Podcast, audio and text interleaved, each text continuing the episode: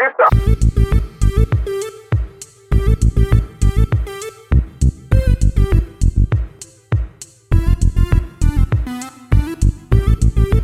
Ay, bidi, bidi, bidi, bidi, bidi, bidi, bam, bam. Uf, pues parece que el veranito ya ha llegado, Vivi. ¿Cómo, ¿Cómo está allí la cosa? Porque aquí hace ahora mismo una calorina, güeña. Eso te iba a decir, ¿Cómo? aquí la cosa está caliente. Pero a lo bestia, tío. Y encima, como puedes ver mis paredes acolchadas, Y no, ahí- no ayudan nada, tío. Ya, cero de transpiración ahí. No, ahí está todo bien, Hace bien un- unos calores. salmuerita. Madre mía, di que sí. al, va- al vapor. Eh, eh, pues acerca de. Pues relacionado con este tema, precisamente, quería comentarte un, un problema que se me ha. que me ha surgido. Del cual no tenía ni idea hasta que me puse a indagar. Y es eh, verdaderamente. eh, bueno, lamentable por un lado, pero interesante también. Sorpréndeme. Hace unos días dije, joder, ya ha venido el veranito aquí, eh, todavía con el tema coronavirus el transporte público está bastante limitado y tal. Digo, creo que es el momento perfecto para comprarme una bicicleta Lleva, llévame en tu bicicleta. y eh, además matar dos pájaros de un tiro. Es decir, transporte, pim pam, llego en nada a los sitios y además eh, hago un poquito de, de ejercicio, trabajo ahí lo que viene siendo el gemelo y el cuádriceps, que nunca está de más. Especialmente si eres de tobillo fino como yo. Tobillo fino como los pura sangre, ¿eh? No os olvidéis. La cuestión está en que eh, el- me puse a mirar y dije, bueno, pues vamos a ver si encuentro una bicicleta así apañadita de precio y tal, y, y me la compro, ¿sabes? Mm, Yo no he tenido nunca una afición grande al tema bicicleta, siempre he tenido bicicletas reguleras, la típica mountain bike, y que te regalan por la comunión, ¿no? Muy mítica, y, pero poca cosa más. Total, que me pongo a indagar y, y digo, bueno, voy a ir a, los- a las típicas, gran- lo primero, grandes superficies que suelen tener una bicicleta por 100, entre 100 y 200 pavos, correctitas. Me, Sí. pongo a- me empiezo a meter aquí en las webs de lo que aquí, del equivalente que sería el equivalente estadounidense. Decathlon. Decathlon no hay, que es una de las cosas que en Estados Unidos creo que todavía que podría pegar el pelotazo. No existe un Decathlon aquí, o por lo menos ¿Existe yo no lo conozco. similar? No, así como una especie de tienda de todo deporte con marca propia, con cosas desde cosas bastante apañadas de precio y una calidad correcta a cosas ya más no existe, no existe. También ten en cuenta que aquí son muy de marcas. Entonces, meterte a lo mejor en el mercado de las cosas del deporte, compitiendo con marcas tochas, por ejemplo, en el tema de bicicletas, ahora te contaré, pero leí un artículo Trek, que es de aquí, pues es, es una marca poderosa. Carbondale, creo que también es otra que, que no sé si es de aquí o no, pero que también se ve mucho. En fin, la cuestión es que no hay de Caldón eh, por aquí. Te iba a decir, por, por lo tanto, como consecuencia de que no hay, no hay el equivalente, pero de lo que sea que el equivalente, obviamente, es de supermercados en plan tipo Carrefour, Alcampo, etcétera, ¿no? Eh, Hay uno aquí bastante, bastante similar que se llama Target. Target.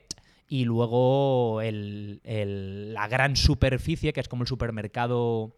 El supermercado. um, más grande del mundo en cuanto Ah, a Walmart. volumen, que es el Walmart, el famoso Walmart, que algún día también, como siempre decimos algún día, hablaremos algún día de Walmart porque Walmart tiene telita. Eh, tiene telita en cuanto a modelo de negocio, cómo ha cambiado el, el ecosistema de, los, de las ciudades pequeñas estadounidenses y cómo, una vez más, eh, el capitalismo eh, se vuelve más que cuestionable. Pero bueno, la cuestión está en que me puse a mirar la página web de esto, de Target de Walmart. Pongo Target, primera página web, pongo eh, bicicletas para hombre.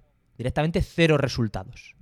Yo hace el año pasado también se me ocurrió lo de comprar una bicicleta y de hecho fui a este Target y estuve allí dándome unos pirulos por los, por los pasillos con un par de bicicletas que tenía muy apañadas y bien de precio, que al final no me compré.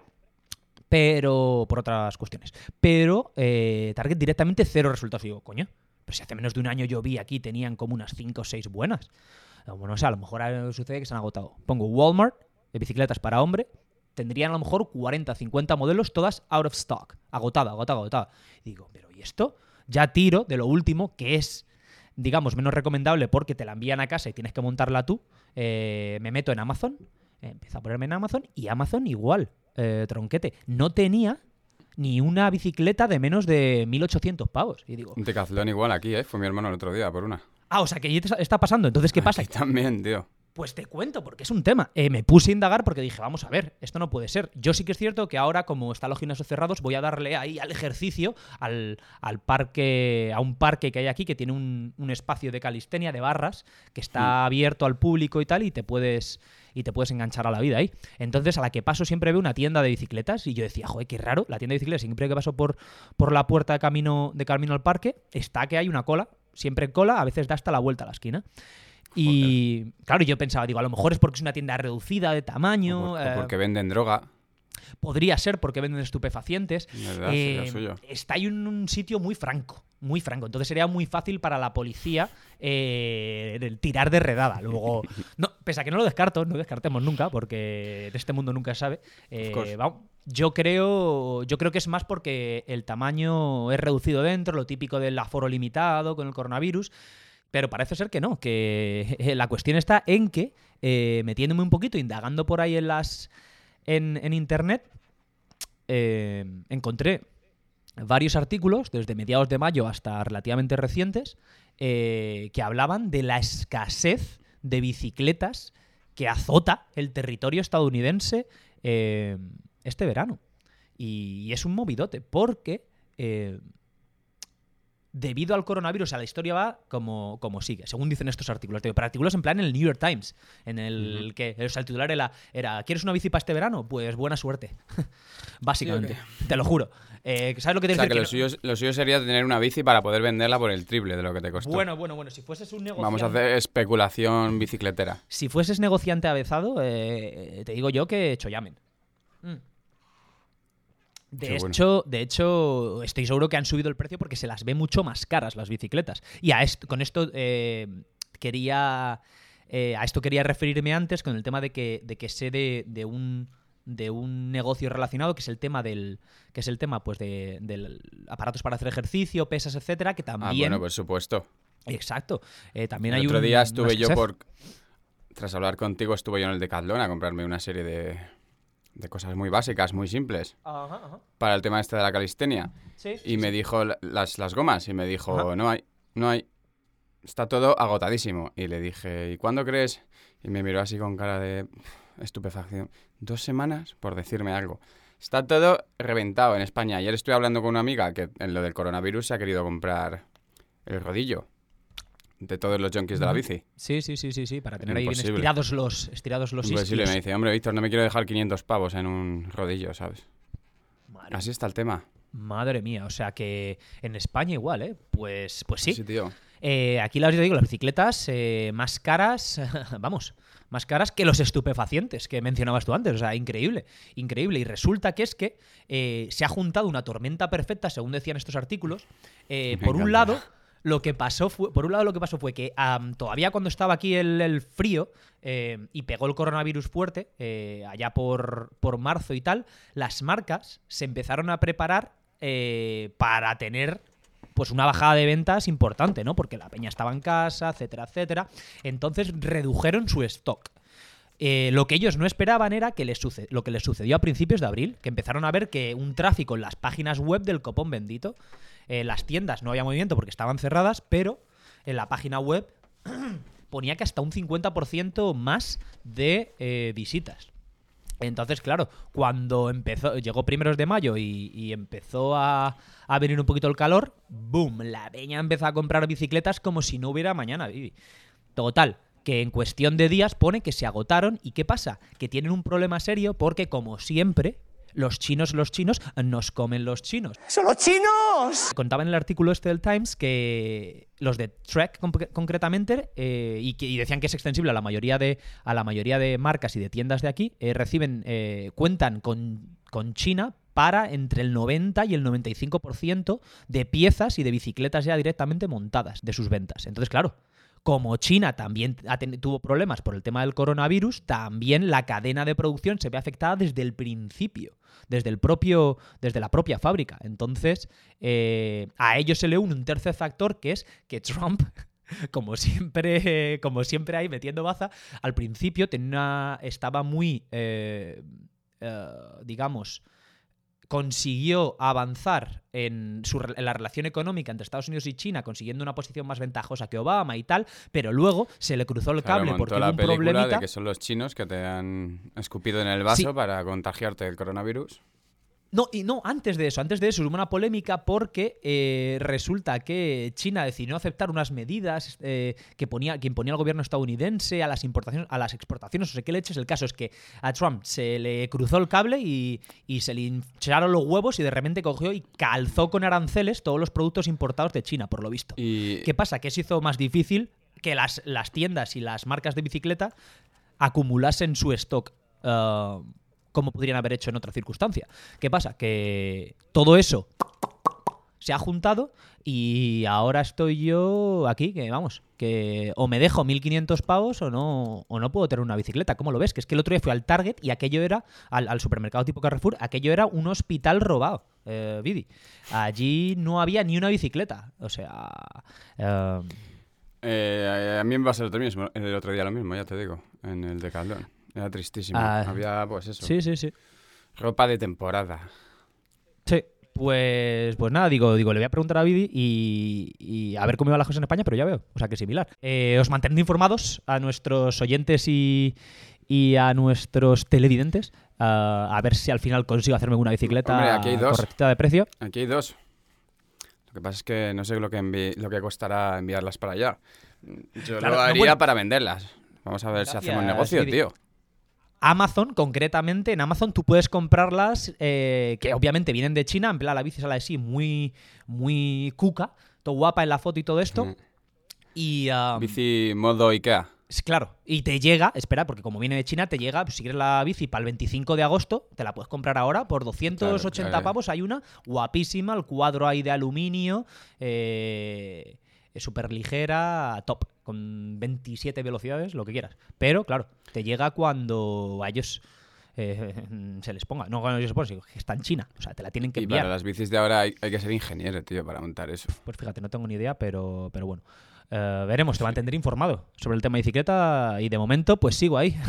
a Sobre dedito. todo infórmame, A dedito. infórmame sobre, sobre el tema negocio. Joder, te veo, te veo muy. A ver si podemos empezar. Te veo muy entrepreneur aquí, eh. Me gusta, me gusta cómo piensas, muchacho. Sí, hay, hay- hay que emprender, hay que empezar allá a buscarse la jubilación.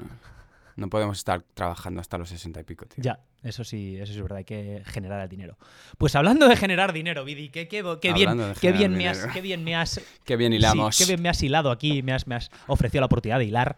eh, porque otro de los temas de los que quería hablar hoy, que se nos quedó en el tintero y lo mencionamos así de pasada eh, en el último pod, es esa serie documental que está causando estragos en todo el mundo y, que está disponible en Netflix.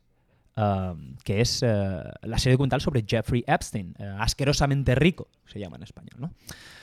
Jeffrey Epstein, Filthy Rich, es en inglés. Asquerosamente enfermo. Asquerosamente enfermo. Y de hecho, quería, que- quería hablar de ella yo aquí a, a todos aquellos que nos ven y nos escuchan. Les quería hablar de ello porque eh, es algo que ni siquiera tengo, tengo la, la fuerza moral para recomendar, ¿sabes? Porque verdaderamente hay que tener estómago si, si eres una persona decente, eh, con, con- con la cabeza en su sitio. eh, el documental, la verdad es que te pone mal cuerpo. Porque Pues sí. Vamos a poner un poco, vamos a poner un poco en situación a aquellos que, que nos ven y nos escuchan, pero que no tienen idea de, de quién leches es Jeffrey de Epstein. lo que estamos hablando, de quién estamos Exacto. hablando.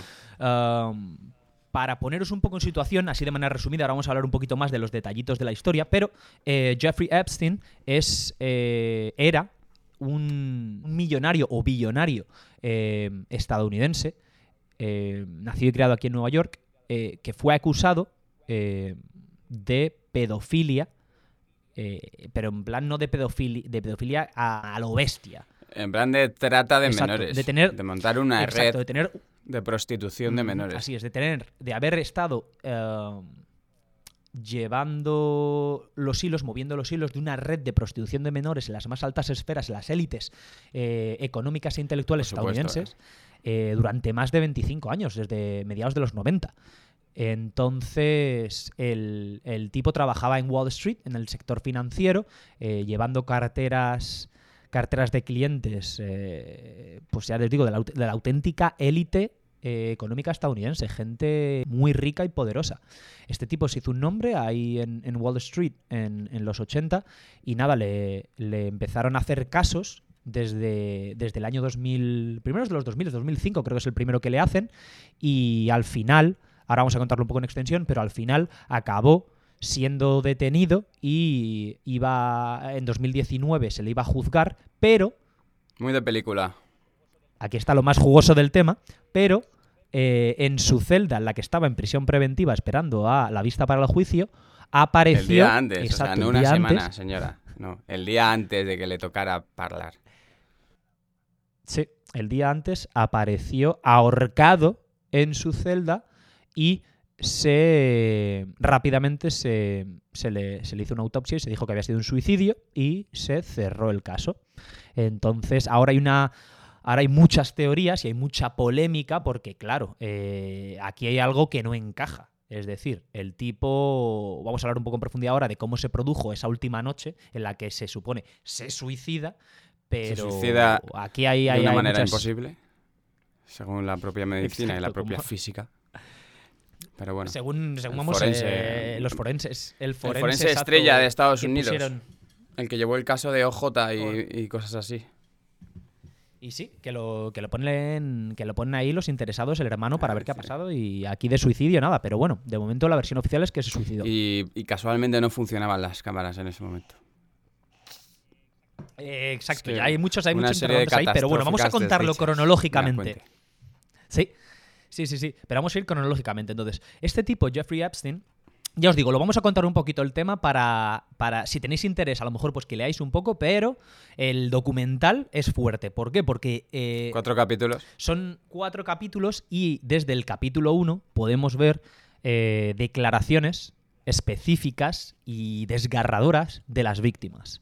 Ya, porque como ya comentamos, era una red, no, era, no era algo así menor, una red de prostitución de menores eh, con decenas de, de chicas eh, de menos de 18 años involucradas. Entonces, este Epstein, eh, según nos cuenta el documental, empezó a reclutar a reclutar a niñas, principalmente, pese a que antes lo había hecho un poco en Nueva York, empezó en Florida, en Palm Beach, que es donde eh, la élite, los, los viejos ricos estadounidenses tienen sus mansiones, en Florida, en el sur, clima templado, solecito todo el día, etcétera, ¿no? La Marbella, la estadounidense. Entonces, eh, allí empezó, nos cuenta el documental cómo empezó a reclutar a niñas. eh, siempre como un auténtico, vamos a decirlo, con todas las letras, hijo de puta, siempre eh, tenía como objetivo niñas que tenían problemas en sus casas. Eh, salen varias, varias víctimas. Gente vulnerable, Claro, salen varias víctimas pues, que cuentan que te venían de familias desestructuradas, eh, padres ausentes o padres con problemas eh, de drogas, eh, de un de una de un estrato social bajo, con problemas de anorexia, de depresión, en fin. O simplemente que no tenían ni dinero para comer. Claro. Entonces, ¿qué pasa? Que las atraía diciéndoles, empezó con unas cuantas a las que atrajo diciéndoles que por masajes les pagaría 200, 300 dólares. Eh, de estas niñas, desgraciadamente, el- el- la sanguijuela inmunda de Epstein eh, abusó. Entonces, ¿qué pasa? Una vez capta a estas primeras niñas, lo que hace el cabronazo es empezar a utilizarlas como a las propias niñas de esta primera oleada como captadoras. Entonces les dice, si me traes amigas tuyas, eh, lo que le pago a ellas, además te lo pago a ti por, por- traérmelas. Y así, eh, en un momento dado, eh, empieza a extender una red brutal por todo lo que es la zona de, Palm Beach, a las afueras de Miami, en Florida. ¿Qué pasa? Que en 2006 salta la rana ahí, salta el caso porque una señora llama y dice que su hija eh, le comenta que ha ido a casa de un viejo y que la ha abusado de ella. Muy interesante, todo empieza porque la hija, no sé si te acuerdas, que la señora dice, mi hija... ¿Tú por qué tienes tanto dinero? Claro, claro, claro, claro. Y dice, no, ¿por qué tal? Y dice, pero sobre todo era porque había discutido con una amiga, la niña, con la amiga, con la amiga que la había traído a ella. Entonces ahí empiezan a tirar del hilo, la policía empieza a, llevar a cabo una investigación y cuando se ponen a hacer ahí el típico plano este de película de policías o de detectives, con los post-its ahí puesto con, con hilitos de. con hilos atados a chinchetas, muy mítico, eh, resulta que le consiguen involucrar en la, en la red. ¿Cuántas eran? Confirmadas más de 40. Eran 34 confirmadas, pero creían que eran 40 y pico. Niñas. Sí, sí, era un canteo. Entonces. Y lo, y lo peor de todo, lo más duro, que cuando sale la cosa esta, encima eh, las niñas, que hay que pensar que son niñas pequeñas, Sí, todas. son acusadas como son acusadas como proxenetismo. Porque claro, habían, habían engañado a las otras que realmente no las habían Claro. engañado, les había hecho lo mismo que le habían hecho a Exacto, las captadoras, ajá, ajá, que son con las que más se ceban.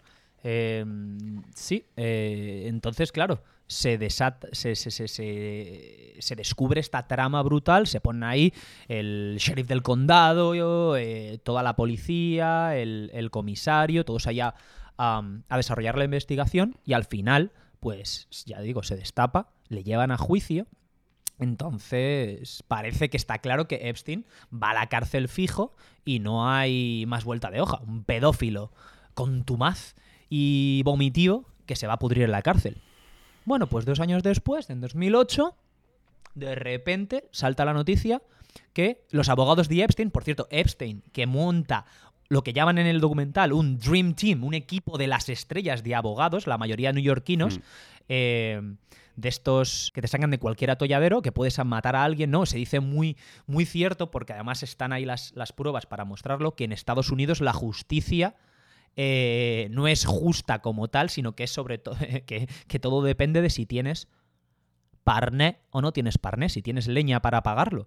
Y, y entonces, eh, de hecho, lo que, lo que comentabas antes, el, uno de sus abogados del, del- del- equipo que monta es el que, el que defendió a OJ Simpson, que, que es un tipo, una estrella del, del fútbol americano, posteriormente actor, muy conocido aquí, que al final, que aun pese a que todas las pruebas indicaban que había cometido, que había asesinado a su mujer y al, y al amante de esta, al final salió, eh, fue declarado inocente, eh, con el estupor consiguiente de, por supuesto, la familia de las víctimas y de toda la sociedad estadounidense. Pero bueno, entonces, con este equipo de, como tiene este equipo de, de las estrellas de, de abogados, ¡pum! Salta la noticia, la defensa de Epstein ha llegado a un acuerdo con la Fiscalía del Estado de Florida, en virtud del cual Epstein se declara culpable de un cargo de eh, prostitución de una menor, un solo cargo. De incitación. De incitación, exacto. Es que no me acordaba cuál era, porque yo no lo procuring todo el rato, exacto, exacto, incitación. Incitación a la prostitución a- una sola menor y como consecuencia eh, le caen 18 meses de cárcel eh, y pagar indemnización a algunas de las víctimas. De cárcel cinco estrellas, por cierto. ¿eh? Ahora vamos a hablar de la cárcel. eh, pero primeramente, eh, la gente se queda diciendo, ¿pero cómo puede ser? ¿Cómo es posible? Y resulta que, que ahí se empieza a descubrir en realidad el, el poder que tiene este tipo, Jeffrey Epstein. Entonces nos cuenta en el documental cómo eh, él nace en Coney Island, aquí en Nueva York, en una familia de clase media baja, pero es un tipo tremendamente inteligente y con unas habilidades sociales eh, fuera de lo normal. Un embaucador profesional. Eso te voy a decir, aparte de un timador.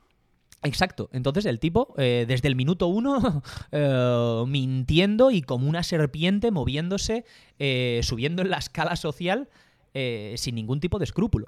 Hablan de cómo miente en el currículum para conseguir una posición de profesor. Él, él estudia, era como muy bueno con, con los números, con las matemáticas, la física. eh, estudia, si no recuerdo mal, ah, matemáticas, pero solo dos años en la universidad. Al final se, eh, se va sin obtener, sin obtener su título y eh, se prepara un currículum ahí bien, bien ah, copadito de datos falsos y entra a trabajar como profesor en un en Dalton School, que es una escuela de las más elitistas eh, privada de, de Manhattan, del Upper, del Upper East Side, donde está pues toda la toda la realeza económica estadounidense o neoyorquina.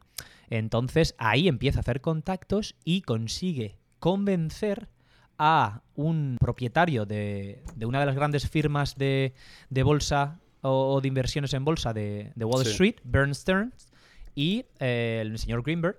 Y ah, entra a trabajar, le convence de que es un tipo brillante y que quiere empezar a trabajar en Wall Street, le da una oportunidad y asciende de manera meteórica. Eh, en un momento dado, cuenta en el documental que hacen, hacen unas averiguaciones, llegan a, a saber, a, a averiguar Que ha mentido. no- exacto, que ha mentido como una bestia y que no tiene, pues que no tiene la educación que dice que tiene, en fin, que su currículum es eh, todo, todo mentira. Y el tipo aún así consigue revertir la situación y convencer al jefe para que no le eche. Entonces, Porque, porque era bueno el, claro, entonces el jefe que sale ahí el hijo de Perkins. Claro, sale ahí el tipo y dice, y dice em, él, pese a que yo estaba, tuve esa, tuve esa reunión para despedirle, es decir, para que él acabase, yo llevaba, digamos, el peso de la conversación, era quien tenía la fuerza, el poder en esa conversación, él revierte, todavía no me explico cómo, revierte la situación y al final me acaba convenciendo, me acaba embaucando para que no, para que no lo despida. Y, y ahí sigue. Y no, y no solo eso, sino que se montan un, un esquema de Ponzi precioso. Bueno, esto es luego con, con, eh, el Towers Corporation este, que exacto, luego pues pasa a otra empresa porque con esta tiene un problema y tal. y- Pero no, era el mis- no son los mismos. No, primero trabaja para Bernstein y luego se ah, va es verdad. Cierto, a cierto, cierto. No sé qué Towers Cierto. Corporation. No me acuerdo cómo, cómo se llama. Cierto, cierto. En, Bern, en Bernstein le, le echan porque eh, le descubren haciendo inside trading. eh, rompe una Mm. eh, regulation D. eh, es decir, eh, miente en el valor de unas acciones para clavársela a otros. En una, de estas, una de estas maniobras financieras oscuras eh, que tan comunes son en el, en el casino. En el casino de Wall Street. Sí. Entonces, luego entra en esta Towers, ¿cómo se llama? Towers Corporation. Te voy a decir el nombre exactamente. Lo miro, lo miro.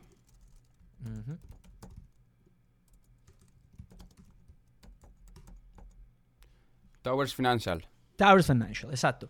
Entra ahí, ahí es donde ya directamente ya no es que esté haciendo algo turbio, no, no, no, ahí directamente está haciendo un eh, Ponzi Scheme, como bien dice Vidi, que es básicamente un clásico sistema, eh, el, el- el clásico sistema piramidal, completamente ilegal, que les acaban cazando y el socio principal de esta Towers Corporation eh, entra, que sale en el documental, eh, a Chirona, 15 años, y no delata a Epstein porque confía en él, como es su, co- como es su socio, su coleguita, su brother, y Epstein se la clava. Le dice que él tiene protección, que no va a pasar nada, que tiene protección del, del FBI y toda la historia, y luego le deja con el culo al aire al ese mm, en Chirona, el, el viejete que sale allí. Total, que Epstein continúa subiendo, no vamos a hacerlo más largo porque la historia es un poquito larga de cómo va, pero básicamente entre los 80 y los 90, Epstein empieza a rodearse de la élite eh, financiera estadounidense, empieza a llevarle carteras a clientes que eh, son verdaderos, verdaderos billonarios, y empieza a hacer dinero como si no hubiera mañana muy turbiamente.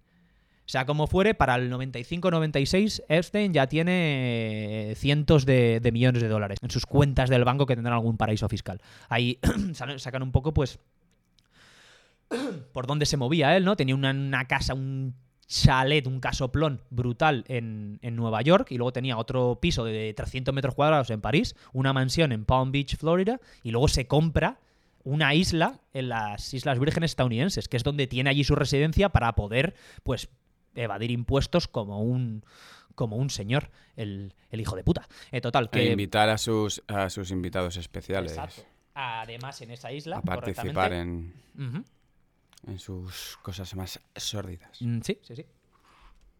Entonces, este es el mequetrefe Epstein. ¿Qué pasa? Que cuando, volviendo al tema de, la acusación, le, le- le llegan a un acuerdo sus, su- sus abogados con la fiscalía y eh, 18 mesecitos de cárcel, indemnización, y aquí no ha pasado nada. Le ponen en la lista de, eh, de pedófilos, pero aquí no pasa nada. Pasa 18 meses, tenía que estar en la cárcel del Estado, una cárcel se supone jodida, pero contra todo pronóstico le meten en una cárcel local, eh, eh, goza de permisos de todas las ah, facilidades y de todos los beneplácitos. Cu- cuenta, cuenta, cuéntaselo tú, Vidi, cuéntaselo tú, que es que... Eso con televisión, en- al poco tiempo solo tiene que ir a dormir. Exacto. Y todo bajo cuerda, es decir, eh, toda la gente implicada en el tema se enteran porque un abogado le ve aparecer por el juzgado para firmar el acuerdo con el gobierno, pero sin avisar a, la- a ninguna parte implicada. Nada, nada, nada, nada. Entonces, ¿Qué pasa? Que se destapa esto y se pueden negar los periodistas y resulta que Jeffrey Epstein eh, tiene tentáculos por no solo por, en la élite financiera, pero si- sino también en la élite política y, y en la élite de las eh, fuerzas y cuerpos de seguridad del Estado, FBI, CIA, etcétera. O sea, esto es uno de los, es una de mis grandes críticas. Bueno, al final hablo de las críticas, que tengo unas cuantas críticas aquí al documental. eh, ahora en breve, cuando hayamos terminado un poquito la historia, eh, te las comento vídeo a ver tú qué opinas. Total, que los casos, claro, la gente indignadísima. Epstein, eh, en menos de lo que canta un gallo, ya está por ahí otra vez con la misma actitud, ya puede viajar, se puede mover, continúa con sus actividades. Muy importante. Eh, Epstein está, hay fotos, hay documentos, hay un montón de evidencias o de pruebas directamente que se movía que también tenía contactos, se movía libremente, pero que tenía contactos con gente muy top a nivel mundial. Estamos hablando de, de que eh, Bill Clinton viajó 27 veces en su jet privado a eventos. De hecho, él cuando le- estos primeros cargos eh, le caen y pasa este pequeño periodo de cárcel mm, vacacional, si podemos decir así, cárcel, por cierto, que... mm, que el tipo soborna, o sea, no soborna, pero paga de su propio bolsillo a todos los, a todos los eh, agentes de la oficina del sheriff y a los policías que tienen que hacer horas extras para vigilarlo. Eh, se gasta 128 mil dólares directamente como donación al, eh, a la comisaría de Palm Beach para que no haya ningún problema y para estar a buenas. O sea, un tipo que iba comprando todo lo que se... Pues claro, tenía un, un, ah, una inyección de dinero ilimitada. En fin, el caso es que empiezan a contar en el documental cómo está relacionado con, con gente como Bill Clinton. 27 veces viaja en su jet privado porque también él es el es cofundador de la, de la Clinton, de la ONG de Clinton, no me acuerdo ahora mismo cómo se llama. Eh, entonces, íntimo de Clinton, sale también que, que tiene reuniones con Bill Andrés. Gates, el príncipe Andrés, el hermano del príncipe Carlos de Inglaterra, en fin, una, una red de contactos, el, el- el tipo, ya te digo, todo, todo, todo lo que tocaba, o sea, estaba estaba súper bien conectado. Y Por supuesto, Trump. Trump, por Un supuesto, jovencito Trump. eh, con el que tiene una relación, se supone, estrecha, hasta que salen tarifando porque eh, eh, Epstein quiere, ¿te acuerdas? Epstein quiere comprar una de las mansiones que está allí en Palm Beach, al lado de la suya, y Trump también la quiere, entonces hay una guerra ahí de, de ricachones lamentables y Trump se pica con él y le retira la palabra, que lo, que lo cuentan, en teoría. En fin, Epstein continúa con su, con su actividad y empiezan a contar lo más sórdido. Voy a dar unos cuantos detalles aquí. Ya os digo, eh, perdón a los que, a los que les, les pueda sentir, eh, hacer sentir un poco mal, pero empiezan a contar detalles de cómo Epstein era un auténtico sociópata, un tipo sin ningún tipo de sentimientos, de escrúpulos, de emociones para con la gente a la que le estaba jodiendo la vida, especialmente vamos, principalmente estas niñas. Y, cuentan cómo el psicópata tenía todas estas viviendas que os he dicho. eh, hasta arriba de cámaras y de micrófonos por todos los lados. Y en todas estas casas tenía una sala de. una sala de seguridad con. Lo cuenta directamente una de las víctimas que por error se mete, ¿te acuerdas, Vidi? Que se mete en la de Nueva Sí. York y tiene personal, es decir, tipos allí de seguridad controlando las cámaras y dice que un muro lleno de cámaras. Tienen de teles- monitorizado todas las habitaciones de la casa. Exacto, monitorización. Que es de total. donde se realmente saca el poder.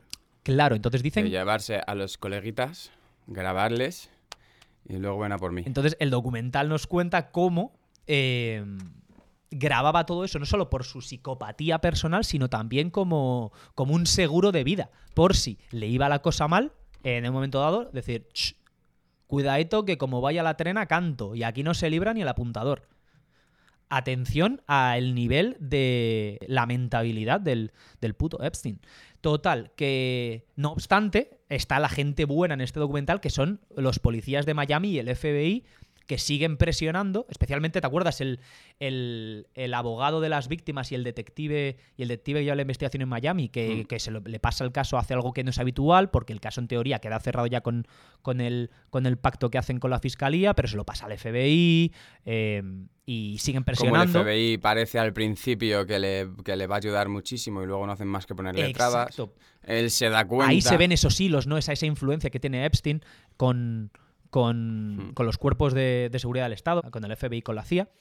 Y, pero bueno, mm, de una forma u otra continúan las investigaciones y Epstein pese a que continúa cometiendo todos estos actos deleznables, eh, al final, 2016, 2017, 2018, siguen haciéndole casos por lo civil, por lo criminal, y al final lo acaban deteniendo a finales del 18, principios del 19, y lo ponen en, pri- en prisión provisional sin fianza para ya encalomarlo. Ya se ve que, por supuesto, todas las, toda esta gente, toda esta gente famosa eh, empieza a desvincularse. No, no, no, eh, yo lo conocía, como conozco a muchos otros, tal. Eh, se empieza a demostrar. Incluso llegando al absurdo, como Clinton, que afirma no conocerle cuando tiene fotos en su en casa. su casa y en su jet privado, repito, 27 Y en su veces vuela privado, en el jet que- privado por todo el mundo. De verdad, tío. Eh, sí, sí, sí. Y, y entonces al final acaba cayendo por su propio peso. Y Epstein parece que va a ser juzgado, le van a meter en chirona de por vida, le van a quitar todo su dinero. Y misteriosamente, eh, el día antes del juicio, en una cárcel, por cierto, muy cerca de mi casa aquí, eh, aparece muerto en la celda. Y ahora, Vidi, si quieres, cuenta tú cómo, cómo se produce esa muerte o la versión oficial que tenemos, que es que, que- que- que es, que es para, vamos, para echarle de comer aparte. In- inten- intentemos explicarlo sin tener ni idea. Eh, se supone que él se ata una sábana al cuello y la propia sábana a la cama de la litera. Ajá, ¿no? correcto, a la litera, a la barra. No es que te, no es que te ahorques lo típico de me, me ato algo al cuello y me tiro para que se me rompa el cuello. No. Estos dicen que sentado en la cama se tiró hacia adelante Correcto. y consiguió romperse el cuello. Consiguió romperse el cuello y morir. ¿Qué pasa? Que, eh, es El forense que contrató el hermano dice que eso era imposible porque necesitabas una fuerza sobrehumana para conseguir hacer eso. esto. Y menos a ti mismo. un tufo huele que tira para atrás. A, a historieta fabricada. Eh, por muchas Y a razones. eso sumamos, pues eso, las cámaras. Que nadie escucha nada. Las cámaras, mm, varios, varios puntos ahí eh, que no cuadran. Punto uno, el que ha dicho Vidi, cómo se ahorca. Punto dos, eh, las cámaras dejan de funcionar. Nadie sabe por qué, no hay explicación, que esto me parece increíble. Las cámaras simplemente no funcionaron esa noche. De las tres y media a las seis y media de la mañana no funcionan las cámaras. Ok, no pasa nada. La tercera, los guardias de seguridad. Los O guardias. sea, no los guardias de seguridad, perdón, los policías que están allí eh, custodiando, porque son como estaba, era un tipo, un tipo ahí muy gordo, un pez gordo, tal, eh, tenía vigilancia eh, casi personalizada. Los guardias resulta que se quedaron dormidos, dicen. Y no presenciaron, no, no, no ninguna referencia de ese, de ese tiempo que había pasado. Y luego el turbio compañero de celda que tenía, no sé si has visto las fotos, no lo ponen en el documental, un tipo ahí como una especie de mazacas con la cabeza afeitada en la cárcel por doble homicidio, en fin, que se supone que es el que de verdad...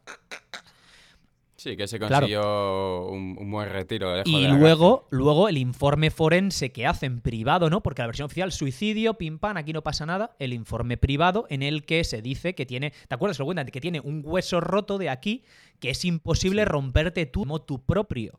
Que es un hueso que solo te pueden romper, que lo ven, que, na- que, que- ¿cómo era? En solo un 2-3% de los suicidios por ahorcamiento se ve ese hueso roto. Y que es un. Y por ahorcamiento regular. Exacto, y por decir, ahogo, por estrangulamiento, es de lo Claro, más claro. común. Entonces también dicen que tiene laceraciones, que tiene unas heridas. En fin, eh, que echa un tufo que tira para atrás. El caso es que eh, al final la cosa acaba así, con Epstein muerto por suicidio y aquí no pasa nada. Entonces ahora, eh, bueno, antes de las críticas, es lo más lamentable de todo y lo más triste de todo es eso, que las propias víctimas, o sea, que Epstein fue un auténtico hijo de puta hasta el final.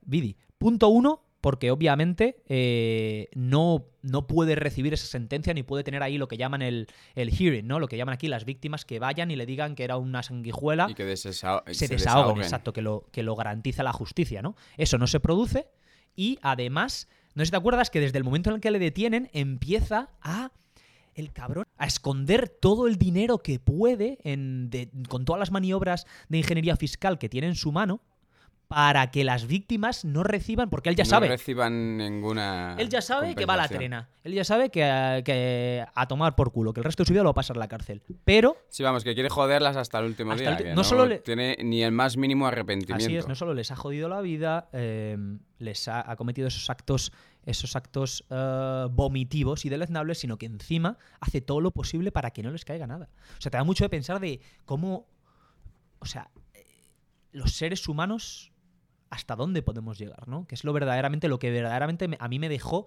con el estómago revuelto. El- Hombre, pero a mí más...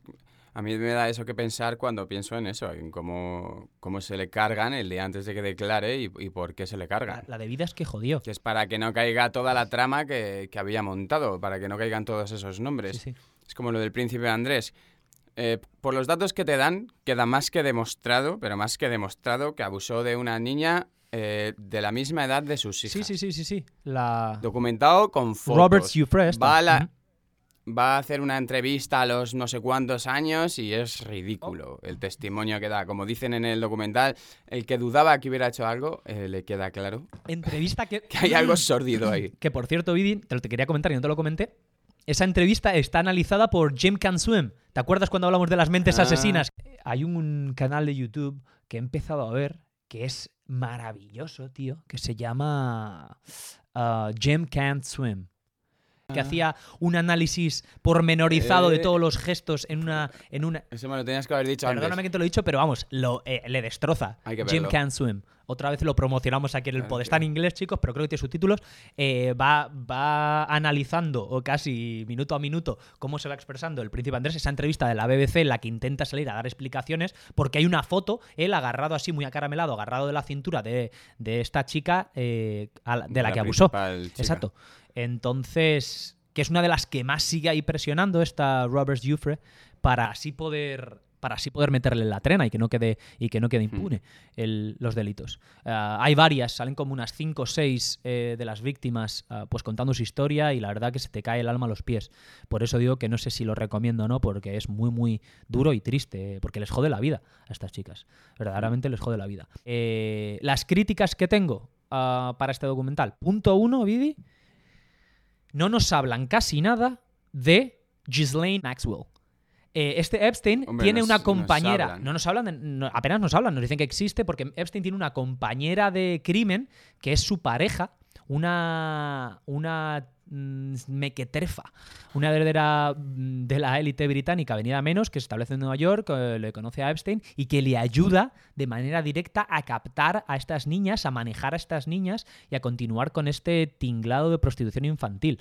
Entonces, esta Ghislaine Maxwell, que está viva, sigue evadiendo. Estaba leyendo el otro día que, que está oculta, nadie sabe dónde está, que solo sus abogados son los que dan noticia de ella, porque sabe que estaba para adelante y, y- Pero no la han condenado. no, no, no, no, no, no, porque ¿qué pasa? Que también tiene mucha pasta y como por lo tanto un equipo de abogados fuerte, entonces están ahí con los tejemanejes. Piensa que esto es muy reciente, Vidi.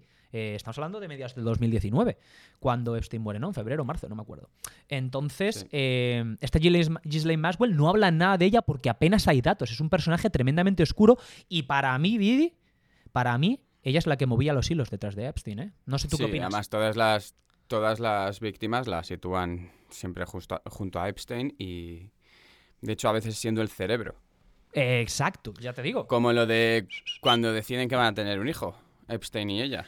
E intentan embaucar a una de las chicas para que sea como el vientre de alquiler. Correcto, correcto. Dejan claro como que son historias de, de Ghislaine. ¿Cómo se llamaba? eh, Gis- Ghislaine. Ghislaine Maxwell. Esta, eh, sí, está Virginia Roberts Jufre, que es la que, la que sigue ahí. A mí lo que me molesta de, mucho del Sí. documental es que Epstein, Epstein, Epstein, pero por Dios, tenéis ahí una piña para abrir con nombres ilustres.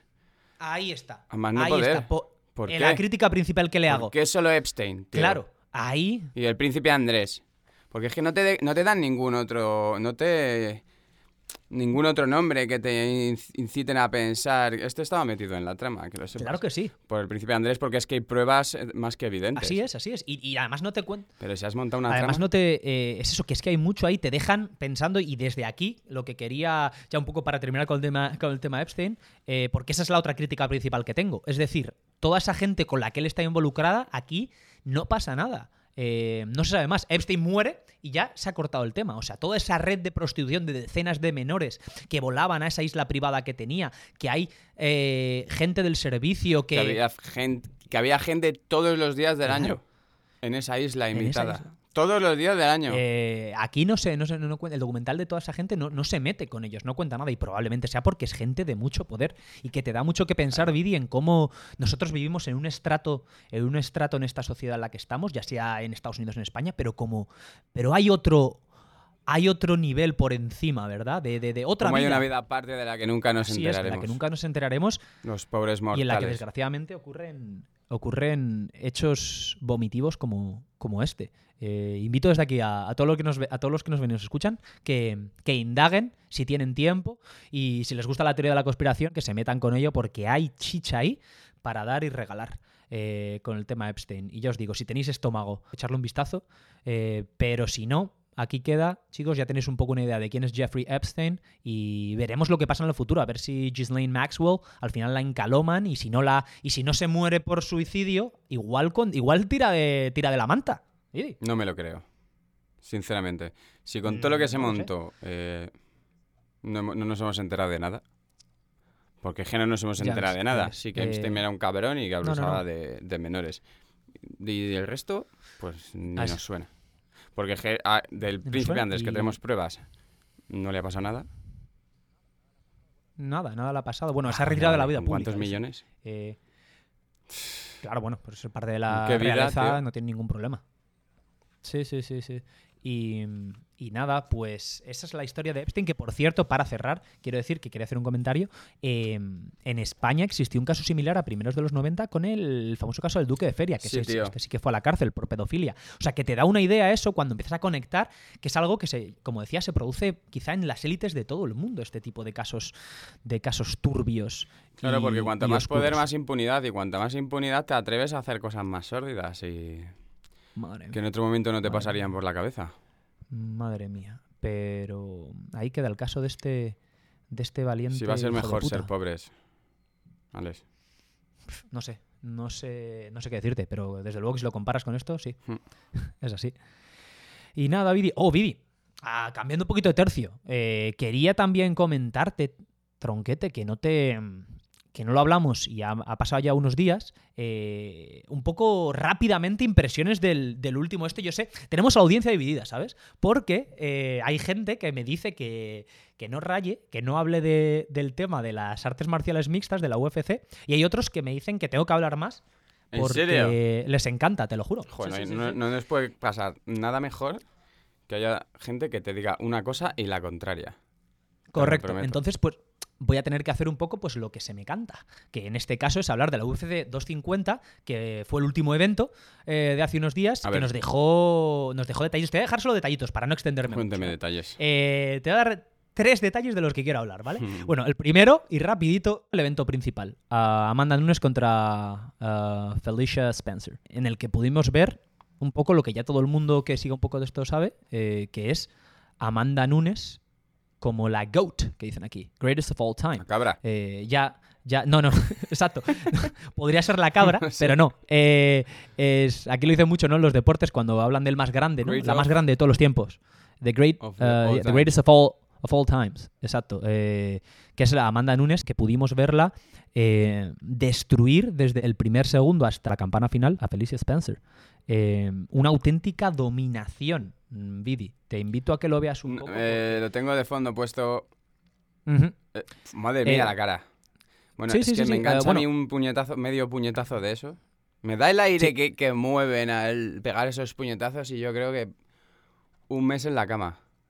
Amanda Nunes es una, una superdotada para, para los deportes de contacto y claramente es la mejor mujer que ha habido en la historia de la UFC. Eh, yo no he visto nada igual en el ring. Ni Ronda Rousey en su pico, ahí, en, en lo más alto, se asemeja a la calidad y a la, y la variedad de técnicas que tiene en su arsenal eh, Amanda Nunes. Mm, le da, vamos, ya te digo, eh, se la ve, se la ve más rápida que Felicia Spencer, se la ve más eh, potente en sus golpes, más calmada, o sea, apenas rompe, casi da la impresión de que no rompe ni, a sudar. ¿no? Eh, Amanda Nunes, eh, claramente no tiene nada que hacer y lo ves desde el, ya te digo, desde el primer round. No ves que tenga nada que hacer Felicia Spencer, que aguanta como una jabata. Se ve claramente como Felicia Spencer llega bastante fornidita a la pelea, eh, apostó por ese, por esa clásica estrategia de, de intentar cargar Aguantar, peso, ¿no? supongo. Para, claro, para aguantar los envites de Nunes y para que le entrase a lo mejor alguna mano ganadora. Pero vamos, no hubo ningún, ningún color. Por decisión unánime gana Amanda Nunes y sigue ahí como la doble campeona del peso gallo y del peso pluma. Solo hay que ver es- la foto finish de las dos caras cuando van a anunciar la ganadora. Sí, sí, sí. Una Eh, parece que va a empezar a competir en ese momento y la otra parece que va a dejar de competir ya para siempre. Así es, así es. Eh, he dicho mosca es pluma, ¿eh? peso gallo, peso pluma. Eh, doble campeona en la, en la UFC. Y luego, muy interesante también fue de, de las, de las nueve, peleas, nueve o once peleas que hubo, muy interesante el, el KO de, de Cody Garbrandt contra eh, Rafael Asunzao. Rafael Asunzao que contra todo pronóstico este Cody, Cody Garbrandt llevaba tres peleas per- perdidas, estaba ahí un poquito de capa caída y se le vio mucho más rápido que a Sun Sao, eh, controlando la pelea en todo momento. ah, y en un momento dado, eh, maravilloso, en el segundo en el segundo round. Quiero que te lo pongas, Vivi, el el que le hace. Porque, le hace un me gusta cuando me cuentas Pon. cosas que no he visto previamente, ¿sabes? Porque Sí, sí. Sí, sí, sí. Eh, tienes que verlo, por favor, el KO que le hace eh, con una maniobra. Ahí es donde se ve verdaderamente ah, la parte artística ¿no? de estos luchadores. Eh, en un momento dado, mm, pegado a la valla, hace un movimiento que nadie, que no te puedes esperar cuando estás peleando contra un pibe, que es eh, se agacha por completo y Asunsao abre y en ese momento, ¡bum! Le engancha y le deja seco. Eh, veam- ya te digo. veamos este vídeo de 11 Póntelo. segundos del KO. del, del KO de Garbrandt. Por favor, póntelo y, y lo ves ahí porque es increíble. Madre Lo has visto, ¿no? qué, qué- qué- qué plástico. Sí, sí, sí, sí. muy plástico. ¿Has visto, no? Pero, o sea, primero se meten una pata en el aire los dos que te quedas muy loco. Y dices, bueno, vale, venga. No, no, sí, sí, sí. La, sí, la pelea está bastante. Uy, se me ha saltado. el dedo. La pelea está bastante Que equilibrada y o sea, que te, que te lleven 10 minutos pegando puñetazos en la cara y todavía te quede cerebro para pensar, voy a hacerle, voy a hacer esto. En un segundo. Yo por eso valoro. En un sí, segundo. yo por eso. Pa. Ujú. Por eso valoro tanto los deportes de contacto, cuanto más aprendo, eh, que todavía estoy en un proceso de aprendizaje, porque el tener que pensar en tanto, en tantas cosas a la vez, mientras tienes a un tipo que te puede arrancar la cabeza de un patadón o de un puñetazo o estrangularte, eh, es verdaderamente encomiable. Es algo que, ya te digo, que la gente tendría que valorar más y yo creo que el, deporte irá creciendo precisamente por eso. Entonces, una delicia. Ese, ese de, de Garbrandt, eh, espectacular. Se le ve además, eh, había perdido tres, tres veces consecutivas, pero se le ve con confianza, eh, súper rápido, intenso. Me sorprendió mucho, mucho. Sí que es cierto que este Asunsao también es un tipo más defensivo. Era más bajito, más ah, flat-footed, ¿no? Más ahí aplastado, Mm. esperando su oportunidad para descargar. Eh, muy bueno con Jiu-Jitsu como buen brasileiro, pero vamos, ahí se quedó seco, seco en la tarima. Y por último, el último detallito que quiero dar de la UFC 250, pese a que hubo otras peleas bastante, bastante top, es O'Malley. el, el que se está convirtiendo exactamente en mi luchador favorito de la UFC. eh, poco a poco. Quiero verlo un poquito más porque al final solo lleva tres peleas en la UFC. Pero eh, del que te quería hablar para que le mantengas y para que todos los que les gusten los deportes de contacto y nos, nos, nos escuchen, nos vean, que lo tengan también en su radar, que es el bueno de Sean Sugar O'Malley. El ninja. que es eh, este eh, le llaman le llaman sugar le llaman Azuquita Nosotros le vamos a llamar el ninja por las patadas que mete.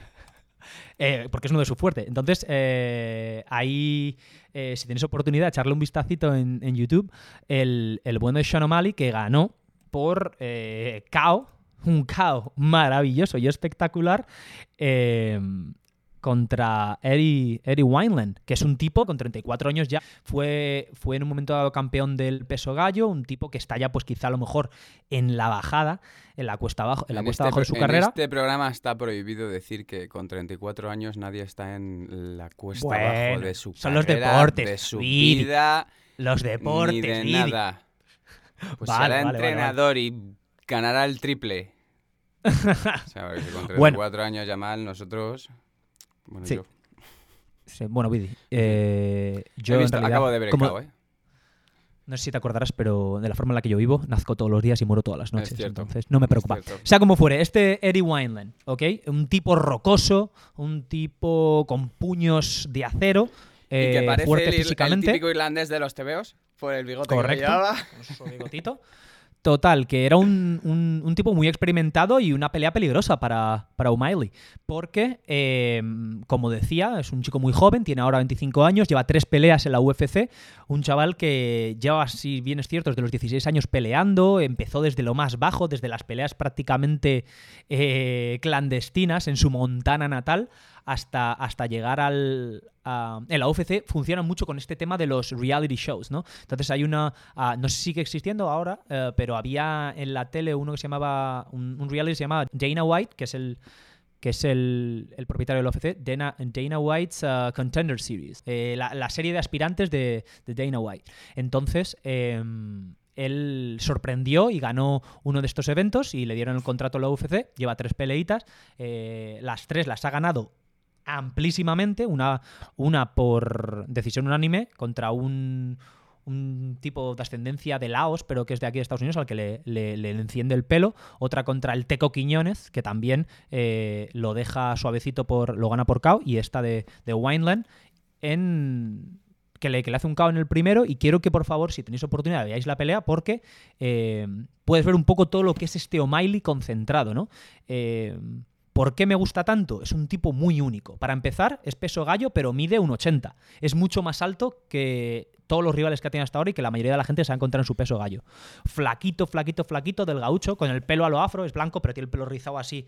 Eh, si bien es cierto, en esta, en esta pelea llevaba hechas las trencitas estas, con el pelo teñido, teñido estilo arcoiris a lo Takeshi 69, pero largo, largo, largo, largo, lo cual le da mucha ventaja para mantener la distancia.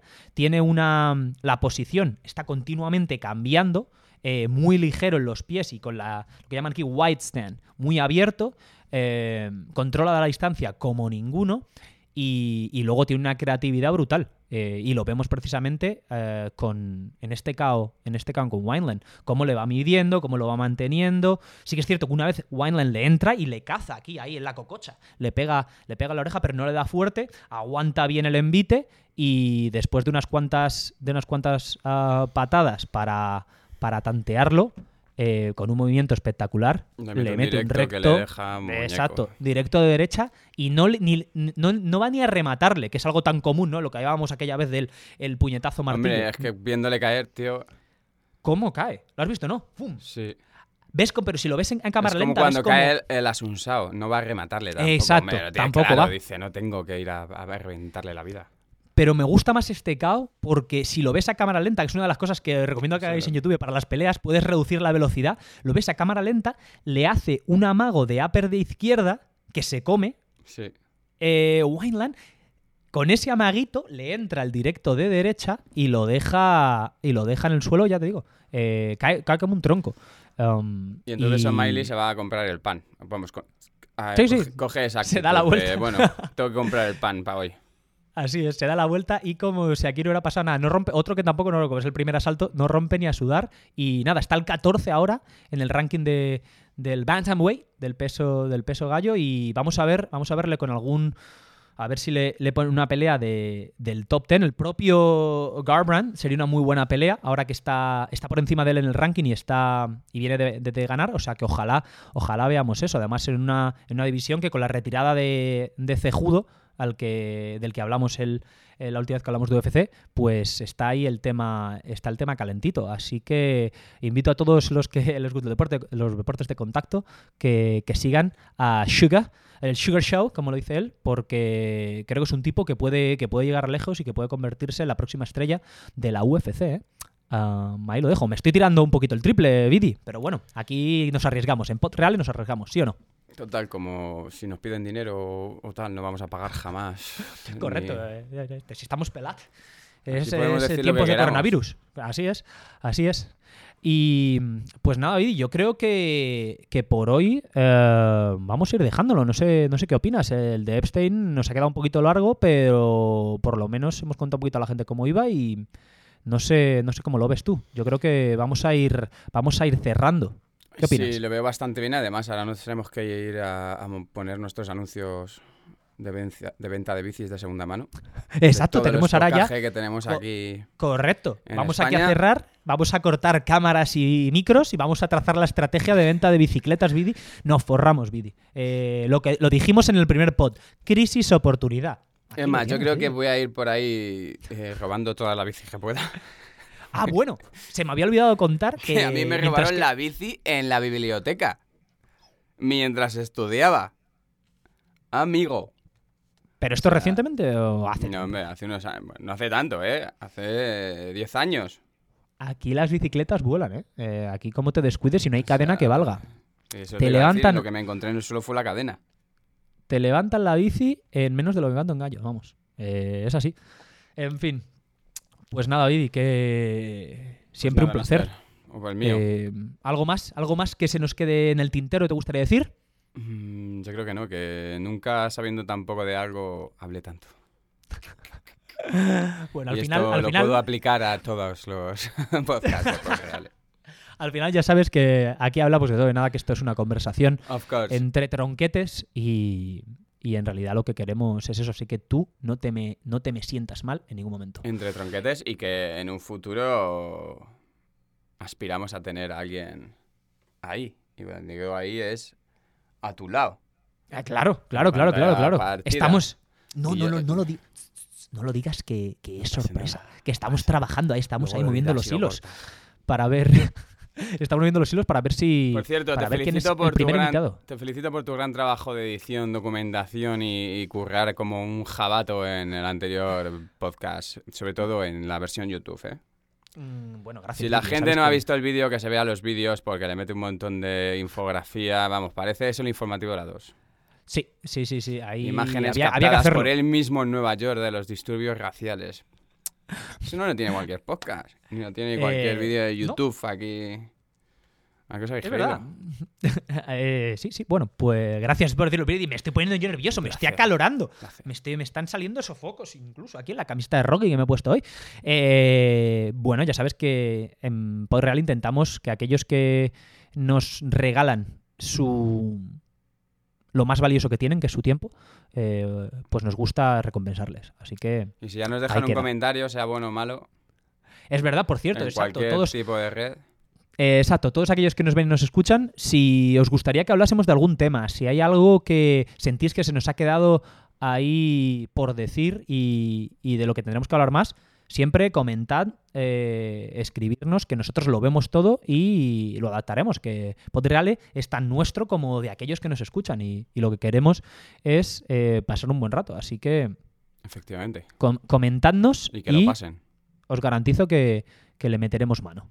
Así que nada, Vidi, eh, disfruta lo que te queda de semana y, como decimos siempre, llevad cuidado, tronquetes. Nos vemos en el próximo podcast. Exactamente. Besos y abrazos. Adios.